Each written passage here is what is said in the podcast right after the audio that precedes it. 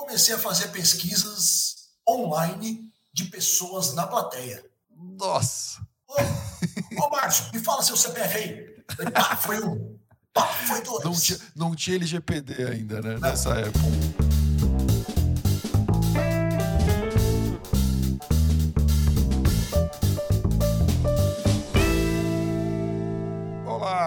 Seja muito bem-vindo, muito bem-vinda ao LecCast. Eu sou Márcio Calai e no episódio de hoje nós vamos falar sobre Background Check, uma medida importantíssima dentro do programa de compliance, muito utilizado nos processos de due diligence, também importante nos processos de M&A e muitas outras situações. E é claro, como sempre, teremos um convidado muito especial, Marcos Carrão, o CEO da Iaudit, estará aqui conosco em alguns instantes. Antes, como sempre, um pequeno aviso muito rápido e muito importante. A LEC lançou recentemente um dos maiores lançamentos dos últimos anos, talvez o mais importante dos últimos anos. Nós estamos de volta no presencial com algo muito, mas muito especial que se chama Imersão Leque, Liderança e Compliance. É o próximo passo, é o evento especialmente dedicado para aquelas pessoas que já atuam em compliance, tanto em empresas quanto em escritórios de advocacia e consultorias especializadas e que querem dar o próximo passo na carreira. Nós Há muitos anos oferecemos os cursos, cursos de compliance anticorrupção, cursos de investigações, os cursos de proteção de dados e muitos outros, mas é, éramos demandados por um encontro adicional, um próximo passo, aquilo que pudesse realmente levar as pessoas a destravar o próximo nível de carreira. E foi por isso que nós inventamos, criamos aqui com muito carinho para você a Imersão Lex. Serão dois dias inteiros dentro de um hotel comigo e com grandes especialistas de compliance. Você terá imersão e mentoria. Então, uma sexta-feira o dia inteiro, sábado o dia inteiro, para você realmente poder fazer um networking muito qualificado e se aperfeiçoar tanto do ponto de vista técnico quanto em relação às habilidades comportamentais que são fundamentais para a liderança em compliance. Falando em liderança, quem abre o evento é ninguém menos do que o Nauber, capitão Nauber, da nossa seleção brasileira de vôlei, justamente para falar sobre a jornada de um líder.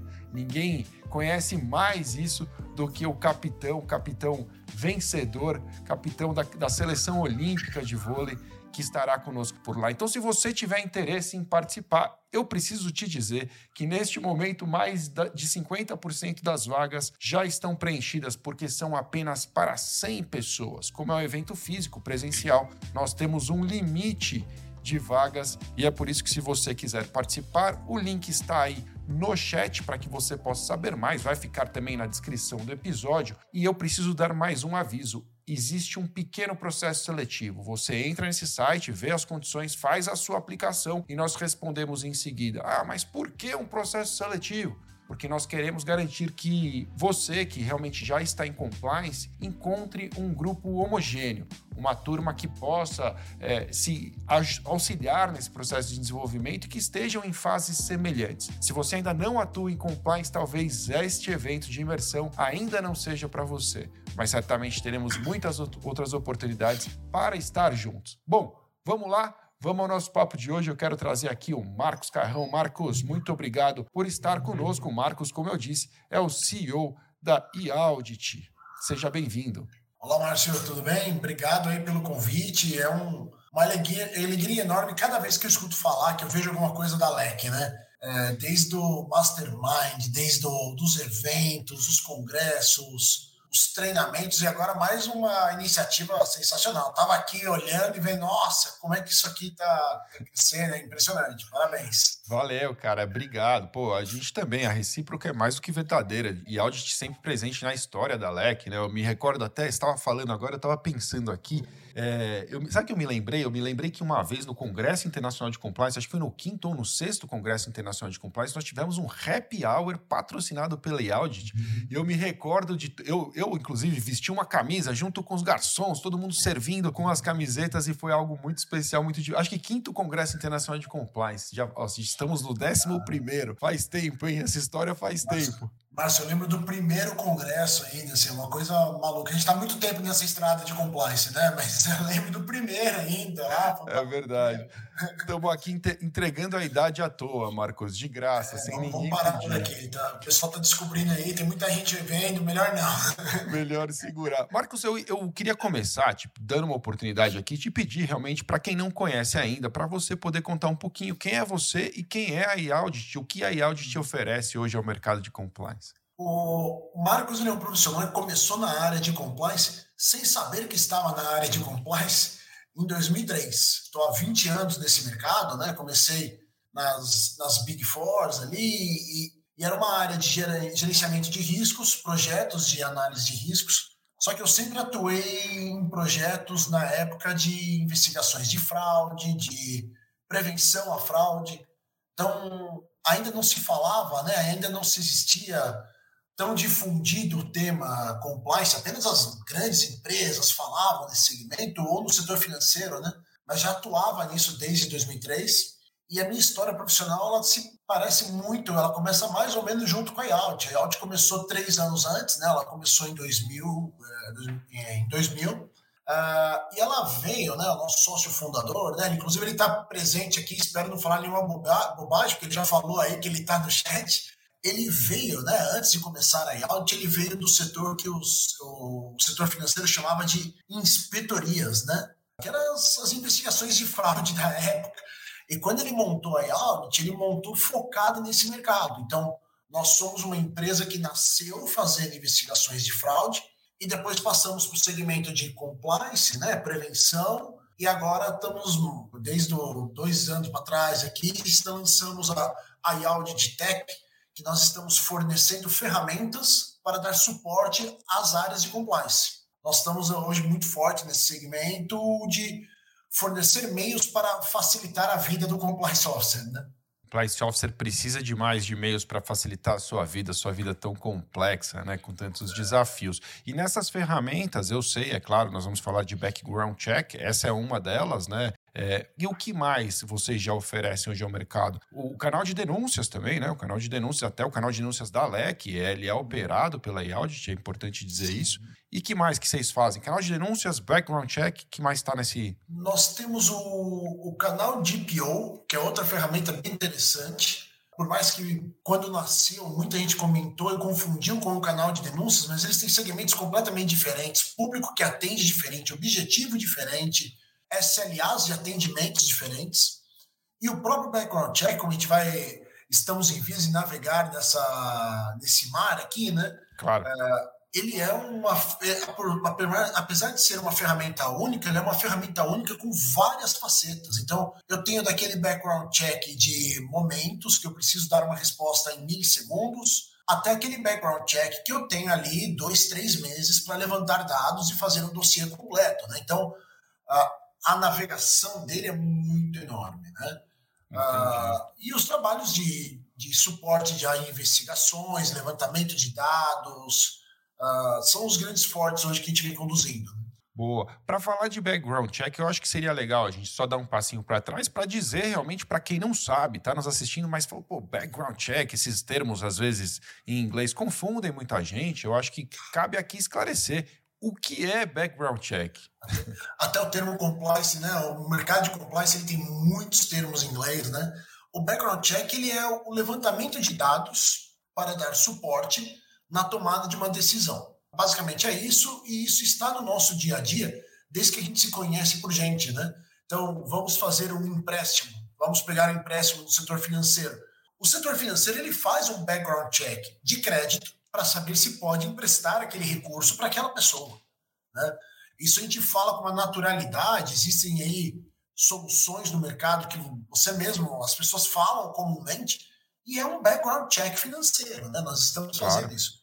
Então, ele está dentro, então, dentro do nosso dia a dia de uma forma que às vezes a gente nem percebe quão importante ele é. Mas é um levantamento de dados para obtenção de, de, de informações para que dê suporte numa decisão de risco.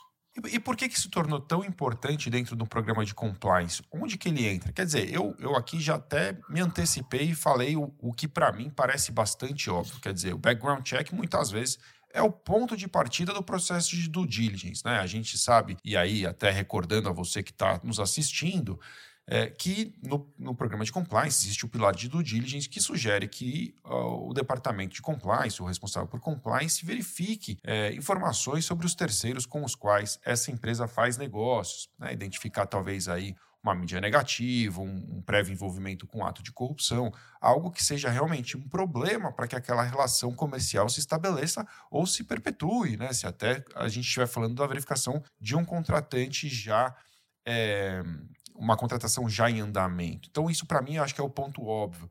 Mas em que outros momentos esse background check aparece dentro de um programa de compliance? Qual é a importância, no seu modo de ver, para o profissional de compliance? O, o background check ele aparece não somente dentro do programa de compliance, tá, Marcos? Mas ele aparece na estrutura da empresa como um todo. Então, claro. você vai fazer uma captação de recurso de um investidor. Quem é esse investidor que está aportando dinheiro na minha empresa? Não é somente receber o cheque e, investir em novos produtos, né? Eu tenho que saber de onde está vindo isso, né? Hoje em dia existem N casos de, de problemas. No mercado de franquias, eu vou aceitar um novo franqueado. Quem é esse franqueado? O que, que ele está fazendo? O que, que ele já fez? Né? Qual o histórico dele? Eu vou aceitar uma nova, um novo funcionário, eu vou aceitar um novo fornecedor. Ou dentro mesmo de um processo investigativo, né?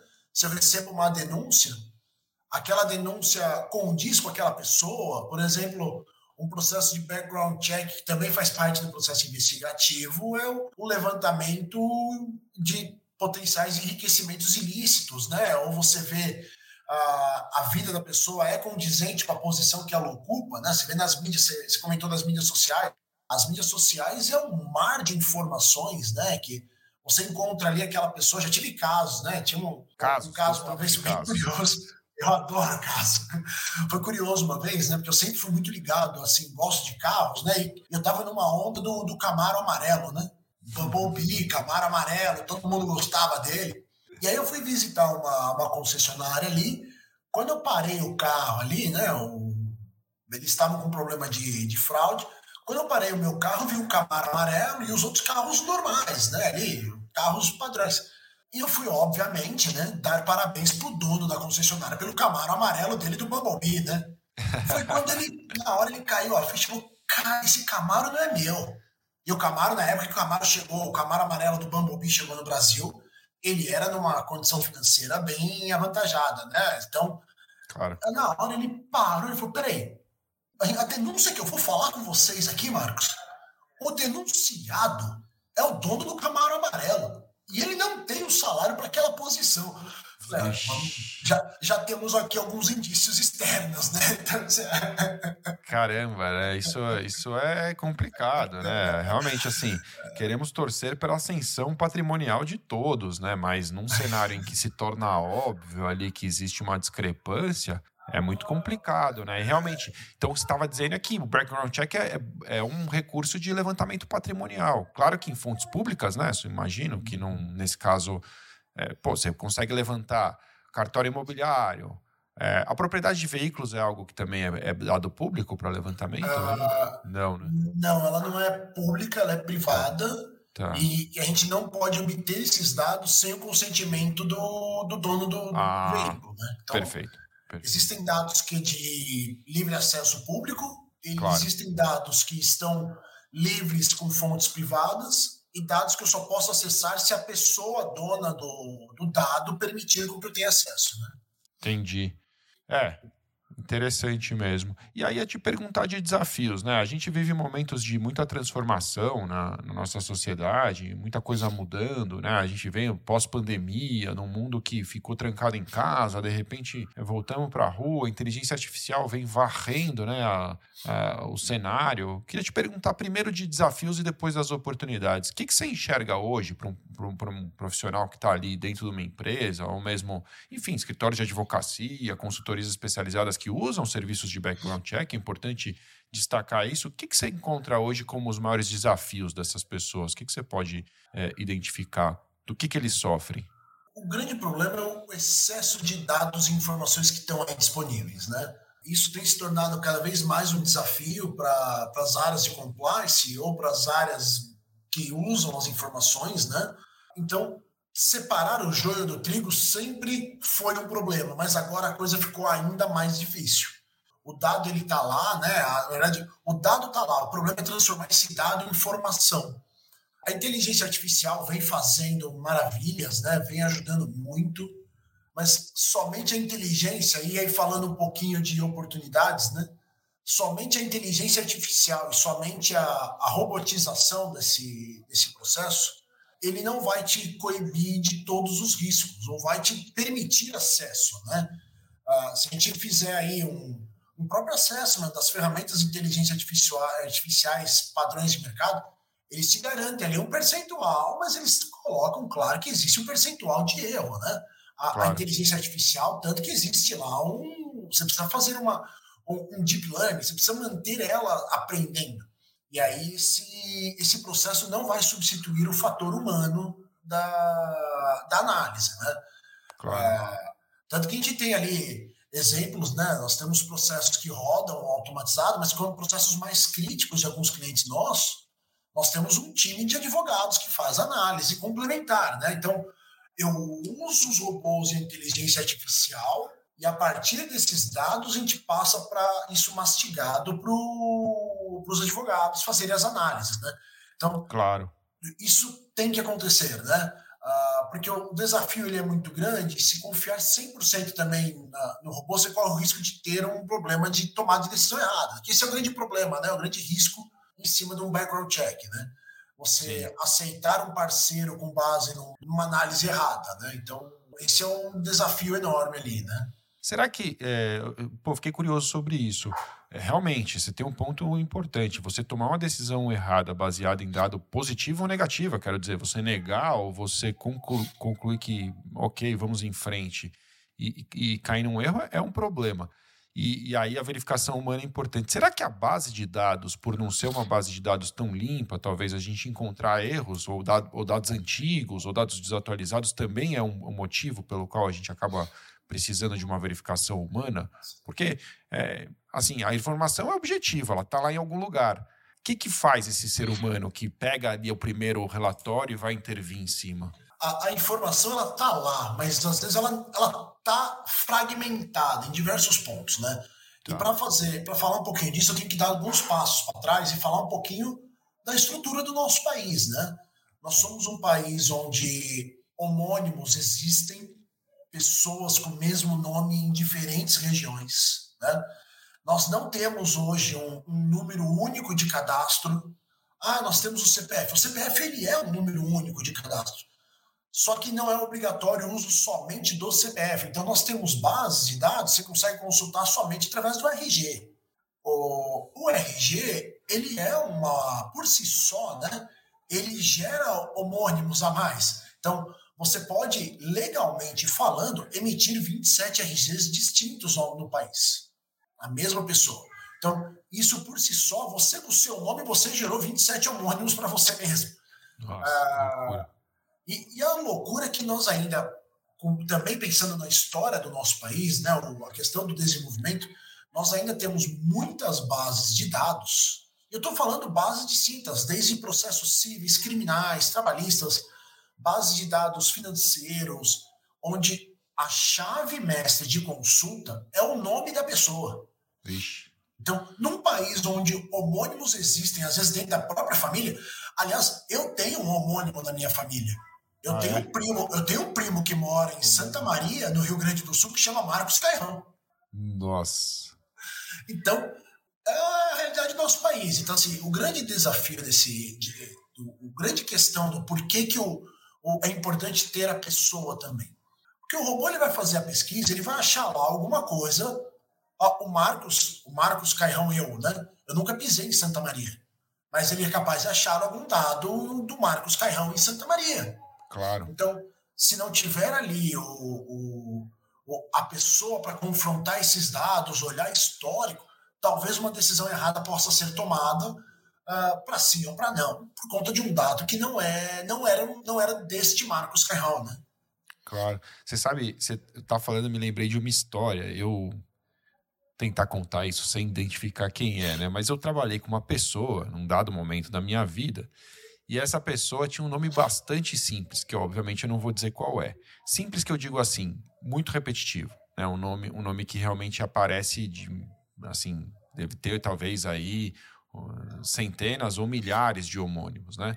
E, e o que, que, era curioso, né? Ou preocupante até no caso dele, ele tinha um homônimo extremamente perigoso e procurado, foragido da polícia. Esse cara, ele era obrigado a andar com uma certidão de antecedentes criminais na carteira, por mais absurdo que isso possa parecer. Por quê? Porque ele era eventualmente parado pela polícia. Se ele tivesse que explicar que ele não era o foragido, até isso realmente acontecer, ele já estava aguardando na delegacia, enfim, em algum lugar para essa verificação. Então, só para reforçar o tamanho da importância disso, disso que o, o Marcos está contando, né? Assim, você depender de pesquisa por nome é algo que, assim, é meio a moda antiga, né? Acho que eu, eu, lembro no fórum, no fórum, quando a gente ia pesquisar, tinha essa pesquisa por nome, e vinha um monte de coisa que não tinha nada a ver com o que a gente estava procurando, né? Busca de processos. Lá no distribuidor do cartório do Fórum Central, a gente fazia isso, mas enfim, as coisas melhoraram. Diga, Marcos. E o mundo do, dos TJs, esse é um mundo que é, é. Na linha que nós estamos falando aqui, né? Ele é, é um mundo à parte para se navegar, né? Então desde existem estados onde é uma consulta única por estado, existem estados que eu preciso ir em cada comarca, e aí ainda. você fala, ainda. E aí você fala, cada comarca tem o seu sistema, porque não é um sistema único nem no Brasil, nem no estado. Que loucura. e, e, você chega na, no ponto, você falou da certidão criminal. Nossa, e você citou um, um tempo atrás, na, na, na, até na, na, sua pergunta original, desse, dessa vertente que tomamos aqui, né? Sobre a desatualização da base de dados. Sim. Às vezes você encontra informações onde a certidão diz que a pessoa não tem nada, mas consultando por CPF direto no TJ, existe uma movimentação na data de ontem que mostra o crime da pessoa. E a certidão não foi atualizada. Ou vice-versa, né? A certidão Entendi. consta o crime que já foi. A pessoa já teve a sentença absolutória, mas a certidão ainda consta o crime. Então, é por isso que o fator humano é importante dentro do background check. Aí você fala, poxa, Marcos, mas eu sou uma, uma fintech, que eu estou abrindo conta, eu preciso de milissegundos. Aí vem a sua tomada de risco, o seu Entendi. processo de o quanto eu preciso dessa informação, quanto eu posso fazer, pegar uma parte da informação e pegar outra parte daqui a dois dias ou daqui a três dias porque certidão de distribuição, certidão criminal tem, tem certidão que sai online e tem certidão que demora 30 dias para sair. Então... Caramba! sabe sabe o que, que eu me lembrei? Agora fiquei curioso. Você falou de certidão criminal, né? Certidão criminal é, de antecedentes criminais é algo que eu acredito que se todos pudessem pedir, pediriam. Né? Quer dizer, um contratante, você vai contratar uma pessoa para trabalhar para você. Ah, eu gostaria de saber se essa pessoa tem algum antecedente criminal. Mas eu me lembro do meu tempo de advocacia, que já faz bastante tempo, que haviam limitações né, a esse direito de pedir a certidão de antecedente criminal, e, e até me parece que seja muito razoável. Afinal de contas, a gente não pode discriminar uma pessoa que teve um problema com, com a justiça criminal depois que ela efetivamente cumpriu ali o seu dever, pagou a sua pena, enfim, está até num processo de ressocialização. Né? Recentemente eu tive a oportunidade de conhecer um sujeito nesse, nesse cenário, depois de passar por um crime grave, ter cumprido sete anos de pena, e ele me contou da dificuldade que é realmente você encontrar um novo rumo. Então, imagina se as pessoas pudessem simplesmente dizer: não, você aí que teve um problema criminal está fora da sociedade, essa pessoa não, não arruma emprego nunca mais. Queria te perguntar como isso funciona hoje em dia. Segue dessa maneira? Existem restrições? O empregador pode puxar esses dados é, criminais, antecedentes? Como é que isso funciona? Ainda essas restrições existem. Eu concordo com o seu ponto. A gente está falando de ressocialização da pessoa, né? Claro. Senão, a pessoa comete um erro aos 18 anos, nunca mais vai conseguir uma, um processo, uma, um processo seletivo. Né? Então, uh, existe essa questão. Uh, existem, por isso que existem dados que você pode buscar, que são livre acesso e dados que a própria pessoa precisa te autorizar a obter esses dados. Tá? É o primeiro ponto. Outro ponto, que aí os, os jurídicos talvez possam me, me embasar melhor aqui, mas existe uma, uma questão sobre a causa também, uma questão sobre a posição que você vai gerar, né? Então, claro. eu estou contratando uma, uma pessoa para cuidar uma, uma creche com crianças. Essa pessoa acabou de sair, ela, tá, ela cumpriu sua pena, mas ela acabou de sair porque ela cumpriu sua pena por pedofilia. Então, o, a empresa consegue entrar com um pedido para justificar que aquela posição eu não posso aceitar uma pessoa que tem uma condenação relativa à pedofilia. Claro. Por quê? Porque é exatamente o que ela vai fazer. Eu, eu também, no processo de ressocialização, eu também não posso colocar a pessoa logo de cara exposta naquilo onde foi a falha dela. Claro. Então, Faz todo sentido, né? É, o, o, próprio, o próprio vigilante, né? O próprio vigilante, pega vigilante, lá o, é. motorista de transporte de valores. Também, também. Poxa, tem, tem suas restrições. Você claro. pega administradores do setor financeiro que cometeram, Sim. tiveram problemas financeiros, ele não pode continuar uma posição de administração, né? Então, assim, é, existem algumas restrições e já estão no mercado e nós entendemos isso claramente. Claro. Uh, então, existem caminhos para se conseguir, desde que tenha uma causa justa. Né? Acho que a, as restrições existem para permitir a ressocialização. Sim. Mas eu também tenho que proteger o meu, o meu ambiente, né? dentro daquilo que de fato vai gerar o risco. Né? Sim. Sem dúvida. É, o que eu me recordo do vigilante, pô, você vai. É uma pessoa que de repente cometeu aí um crime à mão armada. E aí você vai dar a ele uma arma, né? É uma situação assim contraditória no mínimo, né? Você ou de risco aumentado, né? Para não dizer contraditório, mas um risco que talvez não faça sentido nem a empresa, a contratante, nem a sociedade, né? Assumir num cenário como esse, porque é, é curioso mesmo. E aí, sabe o que eu queria te perguntar? Como a gente estava falando de histórias, a gente sempre gosta de ouvir aqui. Eu queria te perguntar se teve alguma história surpreendente, assim, de uma coisa que parecia que não era nada, e de repente você fala assim: nossa, a gente encontrou um negócio que foi um, uma coisa mirabolante. Ou enfim, alguma surpresa que uma pesquisa tenha te causado, ah. ou algo engraçado que você encontrou aí, você falou, puxa, você não acredita que. Cê, tipo essa história estando... do Globo aí, que foi boa. Você estando há 20 anos no mercado, todo dia surge alguma coisa, tá? Claro. Então, algumas assim de bate-pronto que eu lembro, né? Eu lembro quando começou ali a questão de. Porque quando nós começamos a fazer background check usando robôs e pesquisas e sistemas e workflows para tomada de decisão, uh, isso era muito novo no mercado. Uh, eu lembro que os meus principais concorrentes eram escritórios jurídicos que faziam as pesquisas manualmente. No braço. E no braço, né? E aí eu fui demonstrar essa ferramenta num congresso então imagina aquela em cima do palco, aquele congresso e aquela ideia de palestrante que gosta de, de interagir com o público, né? Eu comecei a fazer pesquisas online de pessoas na plateia. Nossa! Ô, ô Márcio, me fala seu CPF aí. Pá, foi um. Pá, foi dois. Não tinha, não tinha LGPD ainda, né? Não. Nessa época. E resultado exposto no telão ali, ó. Pá. Nossa! Aí um dos caras me apareceu lá, Receita Federal, morto. Morto, CPF cancelado. CPF cancelado. O cara, você tá em pé na minha frente, então. Alguém tá errado aqui, né? Ou eu tô vendo coisa. Lá vou eu, eu, lá vou responder por aquilo que eu fiz ao vivo, né? Aí ele me contou o que aconteceu. É, ele sofreu uma fraude no INSS.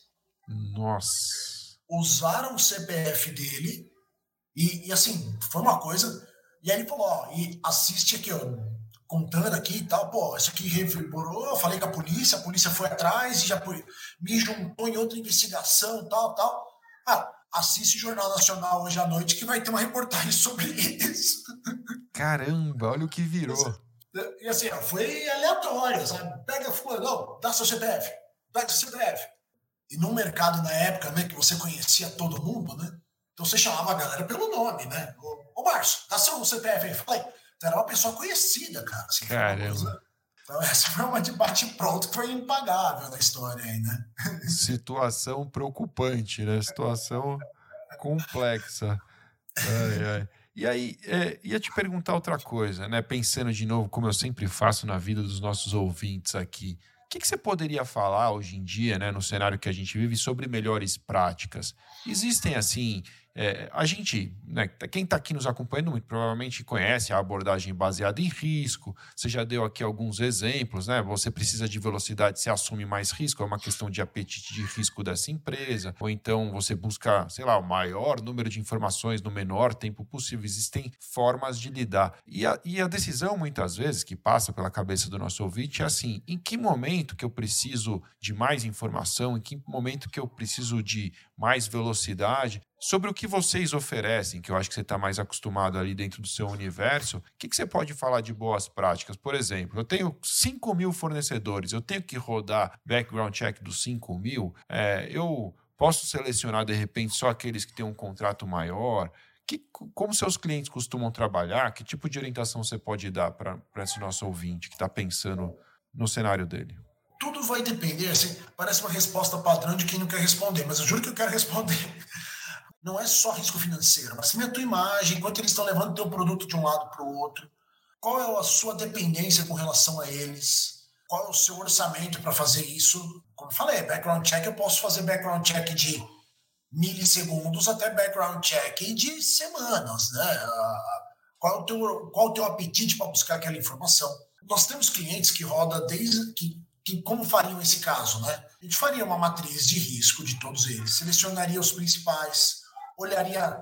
Tem um, um processo em que eu olho mídias sociais diariamente. Então, para aqueles maior risco, eu estou olhando eles diariamente, estou olhando questão criminal, trabalhista, porque dependendo do que está acontecendo lá, é o meu business que está lá, né?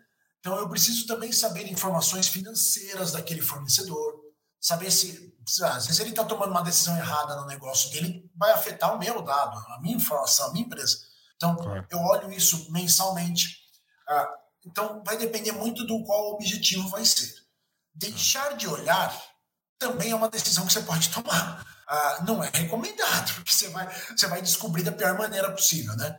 Mas eu acho que sempre dá para buscar dentro daquilo que você tem de, de orçamento, porque hoje os dados estão aí. Não é um. Por mais que eu estou falando de tantos exemplos caros ali, de custos de desenvolvimento, mas o background check ele hoje se tornou uma coisa que não é tão, tão fora do alcance de um programa de compliance. Né? Então, claro. se, você, se você tem uma empresa com 5 mil fornecedores, você tem orçamento para conduzir o background check e evitar riscos maiores, até porque um fornecedor desse pode te colocar numa situação que não vai ter custo para cobrir. Né? Você me lembrou de um exemplo de aula que, quando eu fui aluno da LEC lá em 2013, o, o Carlos Aires sempre usava que uma vez, numa determinada empresa sendo investigada pelo DOJ, no Departamento de Justiça americano, foi questionado qual era o valor do investimento em compliance e enfim, a pessoa que respondia se dizia bastante orgulhosa do investimento, mas proporcionalmente ao tamanho da empresa era irrisório. E aí a resposta do investigador, já não sei mais se isso é verdade ou se é lenda urbana, eu acho que é importante eu não, é verdade. Questionar essa história, Carlos, essa história, essa história é verdade. o Carlos Aires, eu não estou brincando. E quem falou isso o Carlos Quem falou que você lá. vai falar foi o chefe do DOJ. Falou, né? Falou mesmo, né? Então, Falou então tá aqui, o Marcos vai, vai assinar embaixo do Carlos. É que o Carlos é muito brincalhão, excelente professor, sou fã dele, mas o que ele disse foi: quanto você investe em post-it? Foi a resposta, né? Então, assim, pô, você faz a conta, levanta o que foi feito de investimento em post-it, e, e, aí você compara com o investimento do seu programa de compliance, é uma brincadeira numa empresa gigantesca, né? Não pode ser mais, gastar mais em post-it do que em compliance. Então, o que você falou tem todo sentido, né? Afinal de contas, uma empresa que tem tanto fornecedor tem que ter capacidade financeira para saber com quem que ela está fazendo o negócio. Você tocou em mais alguns pontos aqui que também me interessam. Você falou de levantamento de informações trabalhistas. Essa também é uma informação bastante restrita quando a gente fala em relação ao reclamante. Quer dizer, eu sou empregador, vou contratar uma pessoa. Ah, vou lá investigar para saber se ela processou o antigo empregador e, e criar um obstáculo à contratação dela. É algo que eu não posso fazer. Então, quando a gente fala de, até só para esclarecer e aí deixar nossa audiência a par, que tipo de informação trabalhista você pode fornecer? É sobre a empresa devedora de questões trabalhistas? É sobre, é, enfim, se ela está lá na lista de, de execuções trabalhistas? É algo nesse sentido? Eu não posso, esse é um bom ponto, porque assim, legislações todas, inclusive LGPD, legislação trabalhista, não permite você fazer consultas trabalhistas no processo de aceitação de um funcionário Claro. Ou até mesmo porque algum, algumas empresas tentam esconder esse processo e fazem isso na, depois que a pessoa está dentro né, da, da, empresa. Então, você faz uma consulta trabalhista, porque você já tem os dados do funcionário. Né? Ah, né? isso é... Você faz a consulta trabalhista dentro do processo de avaliação, e por acaso aquela pessoa é desligada. Isso aí também não pode fazer, tá? Claro. É, mas, de qualquer forma, o que nós fazemos hoje não é com foco na pessoa, mas é com foco na empresa. Perfeito. Então, eu vou aceitar uma nova empresa como meu franqueado. Pô, essa empresa tem. Como é que os funcionários deles estão enxergando essa empresa? Porque os funcionários deles passarão a ser os. estarão levando a minha marca. Porque eu sou o master franqueador. Eles, ele vai abrir uma loja com meu nome e aquelas pessoas que são funcionários dele vão estar usando o boné da minha empresa. Como é, que eu, como é que ele trata os funcionários dele? Então, nós temos um dos exemplos que a gente faz esse, esse processo, tá? Porque, por quê? Porque eu quero cuidar também da cadeia como um todo, não quero cuidar somente do meu lado, né? Sem dúvida, e, e deve cuidar, até porque num, em muitas situações a gente sabe que na justiça do trabalho existe aquela responsabilidade subsidiária e acaba sobrando a, a responsabilidade para o contratante inicial. Nessa questão trabalhista, outro ponto importante, né?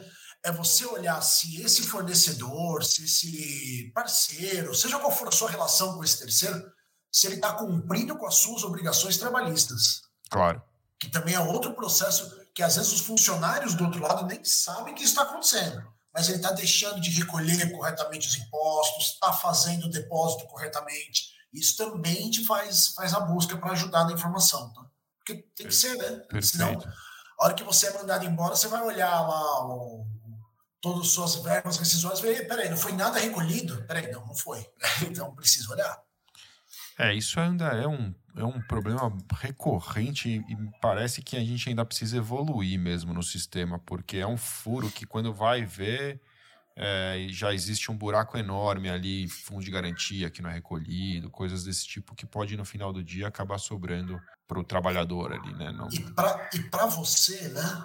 Você empresa que está contratando aquele fornecedor ou tem uma relação com aquele parceiro, talvez esse furo que ele está tendo aqui, na hora que ele tiver que arcar com isso, talvez seja um processo que não vai manter aquele parceiro de pé. Quebra o cara. Né? Financeiramente quebra o cara e você tem a sua marca atrelada àquele cara. É super importante olhar. E, e quando a gente fala de Brasil, né, voltando lá naquele papo que a gente estava falando sobre olhar um pouquinho para o nosso país, olhar o histórico, o Brasil, por mais que tem muita empresa grande estruturada no Brasil, mas ainda tem muita empresa pequena, média, desestruturada. Claro. Então isso, isso acontece e não é, não é difícil de encontrar. Né? A grande maioria das empresas no Brasil são empresas de pequeno porte, né? a gente sabe disso. É, ainda tem muita gente precisando de estrutura. Você mencionou muitas vezes a LGPD, né? Quando a gente estava falando aqui, queria te perguntar se muita coisa mudou a partir da LGPD, porque afinal de contas, eu imagino que os, até os seus clientes tão, devem estar preocupados também com a fonte dos dados e tudo mais. Como é que vocês lidaram com isso? Já está tudo é, muito claro?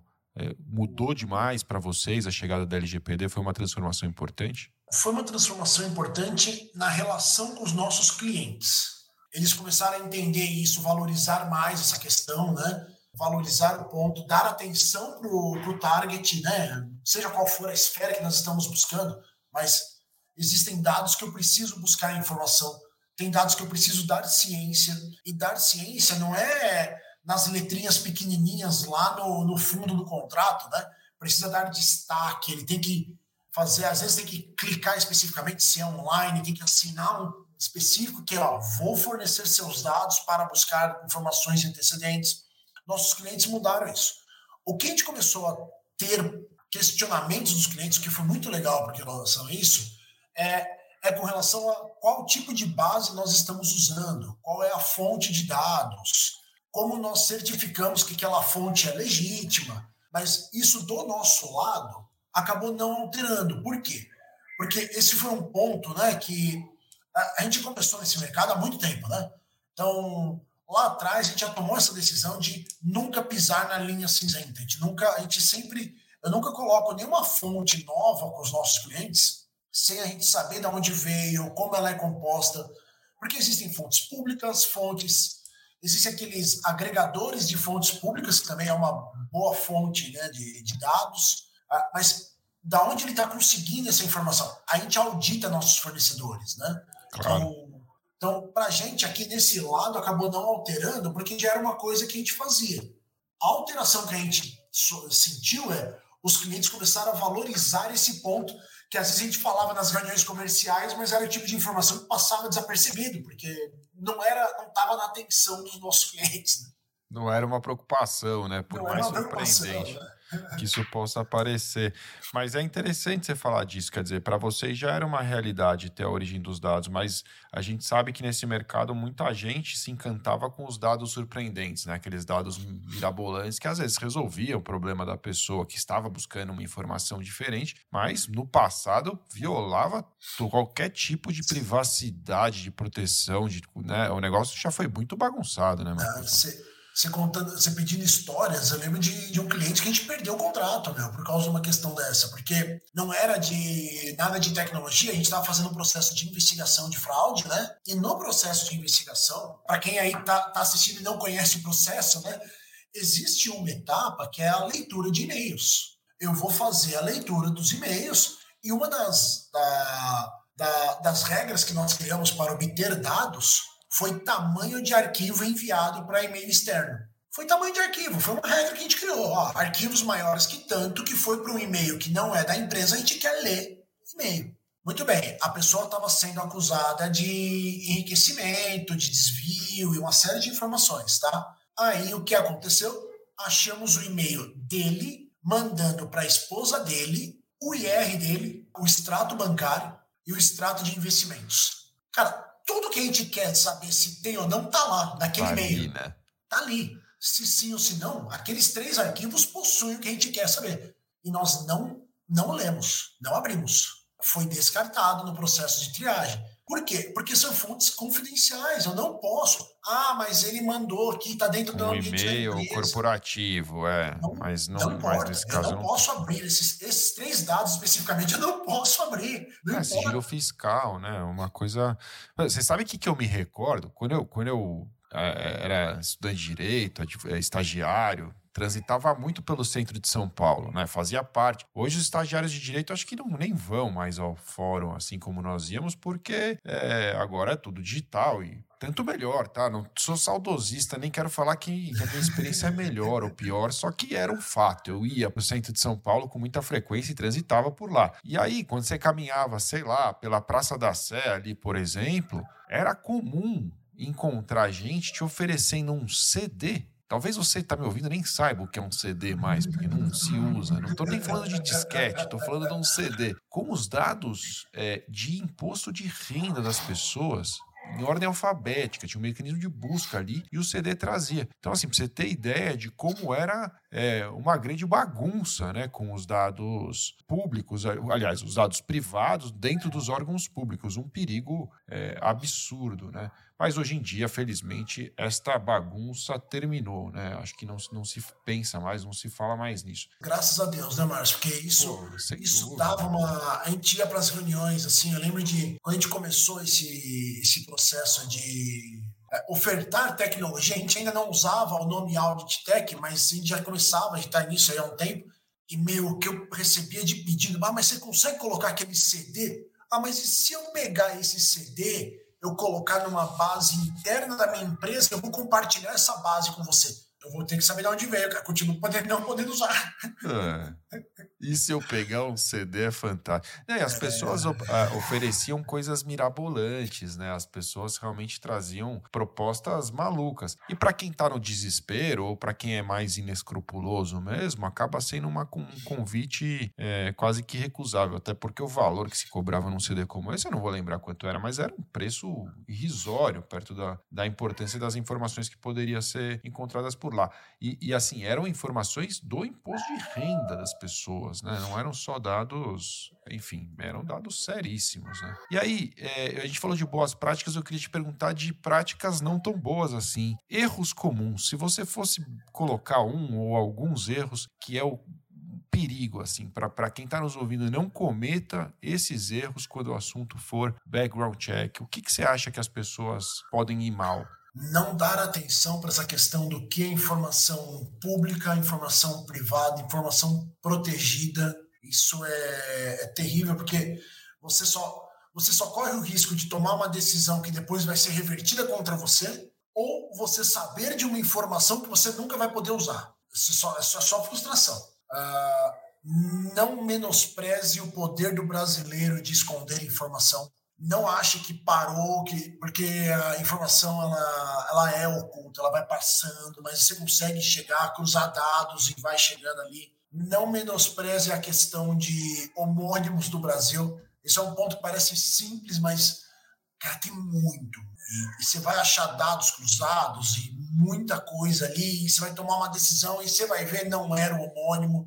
Esse dado estava disponível, faltou mergulhar um pouquinho mais nisso, né? Uh, acho que são os três principais erros. E, e, acho que o outro, se eu tiver que. É, é uma coisa que me falaram quando eu fiz meu, meu MBA de, de negócios, né? Se você não quer risco, não saia de casa. O, o mundo empresarial ele é composto de riscos. Você vai ter que tomar uma decisão. Porque você tem um orçamento, não dá para você passar do, daquele orçamento, o dinheiro acaba. A, a informação hoje, o mundo, né? Ele, é, é ele tem muito dado muito dado que é dado bom que você pode usar. Não estou falando de dado oculto, né? É, então, se você não souber tomar uma decisão de risco e, e viver com aquele risco e se preparar para aquele risco, você não vai conseguir tomar decisão. Né? Então, claro. é, é, acho que esse é um outro ponto bem importante, que mergulhar no mundo de background checks tem que saber que em algum momento você vai ter que tomar uma decisão. É, o background check vai te ajudar muito, mas não vai tomar a decisão por você. Não insista, porque isso não vai acontecer. Marcos, eu deixei de te perguntar alguma coisa que você gostaria de acrescentar ainda sobre esse tema. A gente está caminhando para o fim aqui. Às vezes eu posso realmente ter me esquecido de algo relevante. Você tem mais umas duas horas de conversa. Aí você quebra o, o Likecast. O Likecast vai se tornar um, um programa alongado aqui. Mas então, sendo assim, né, fica para uma parte 2, quem sabe a gente volta a falar mais adiante sobre esse e outros assuntos também, sobre canal de denúncia, sobre outros temas que realmente são do interesse da nossa audiência. É, queria te pedir, como a gente tem a tradição de deixar uma dica de leitura, mas antes de você deixar aqui, é, enquanto você pensa o que vai oferecer, eu quero lembrar a você mais uma vez que está nos assistindo que a imersão Leque Liderança e Compliance acontece nos dias 1 e 2 de dezembro e, como eu disse, nós estamos aí com mais de 50% das vagas preenchidas. Uma imersão de dois dias onde você estará ao lado de 100 profissionais para melhorar a sua rede de relacionamento, conhecer os grandes nomes do compliance no Brasil, assistir a palestra do capitão da seleção brasileira de vôlei, o Nauber, sobre a jornada de um líder e você vai fazer tudo isso aqui no Hotel Grand Mercury em São Paulo. Se você quiser saber mais sobre o que eu estou falando, mais uma vez eu vou deixar aqui no chat o link para a Imersão Leque. Liderança e Compliance. Vá até lá, confira mais informações, faça a sua aplicação. O nosso processo seletivo é bastante curto, nós respondemos em um ou dois dias e você vai ter a oportunidade de saber o seu resultado. Se você ainda não for aprovado para este encontro, eu repito a você, ele é realmente um pouco mais seleto, apenas para profissionais que já atuam no setor, mas eu tenho certeza que haverá novas oportunidades para a gente estar junto também em outros eventos, em outros cursos por aqui na LEC. Marcos, com você, a recomendação de leitura que você quer deixar para nossa audiência? Eu vou, eu vou, recomendar um livro que a minha irmã me deu. É, é um pouco sobre o tema de background check, mas ele fala muito sobre big data, o quanto as informações estão lá e quantas informações cruzadas mostram quem realmente são as pessoas e não aquilo que as mídias sociais estão mostrando, que é o nome do livro é Everybody Lies. Everybody é, Lies. Ele é um ele é um best-seller da do New York Times do Seth Steven Davidovitz. É muito, muito bom. legal. E você sabe, Marcos, estava conversando outro dia com um cliente e me contou que eles combinaram de comprar todos os livros que são indicados no Blackcast. Fiquei muito feliz com isso. Eu acho bacana saber, porque eu também boto, eu tenho uma fila enorme de livros para ler aqui e eu continuo comprando também, porque é muito legal, né? Pegar a recomendação de alguém que já leu na frente, pode te dar aí essa, essa dica importante. Marcos, quem quiser falar contigo, saber mais sobre Audit, outros canais, outros serviços, enfim, o LinkedIn é um bom canal, é o site da Audit. O que você gostaria de deixar? Nós estamos com todo mundo hoje em dia, estamos em todas as plataformas, né? Estamos ali no, no LinkedIn, Instagram, Facebook, o nosso site funciona bem, nosso WhatsApp, todos os meios. Quem quiser falar direto comigo, também estou em todos os meios, né? Sou eu mesmo que atuo em todos. Às vezes eu demoro um pouquinho para responder, porque é muita coisa, mas estamos lá também. E quem quiser conversar também, meu Márcio, eu, eu adoro esse tema aqui, adoro falar, adoro fazer apresentação, bater papo, estou à disposição também. Fico aí à, à vontade. Show de bola, Marcos. Pô, obrigado demais pelo papo, cara. Foi um prazer realmente conversar com você. Eu tenho certeza que foi muito esclarecedor para nossa audiência. Espero que a gente possa fazer isso outras vezes também, cara. Obrigado. Valeu. Excelente, eu que agradeço. Estou à disposição. Se quiser fazer a segunda rodada de background check, tem mais causos aí para contar. Combinado. Obrigado. Obrigado também a você que nos acompanhou até aqui. Se você quiser saber sobre a imersão leque, liderança e compliance, não se esqueça de acessar acessar imersãolec.com.br. Lá tem mais informações com tudo que vai acontecer neste grande evento. Eu estarei lá presente, vou palestrar, serei um dos mentores. Se você quiser ser meu mentorado, minha mentorada, será um prazer recebê-los na Imersão Lec Liderança e Compliance. Ficamos assim então, obrigado pela audiência, obrigado pela presença de todos. Nos vemos na próxima terça-feira, sempre às 18 horas e 18 minutos. Um grande abraço.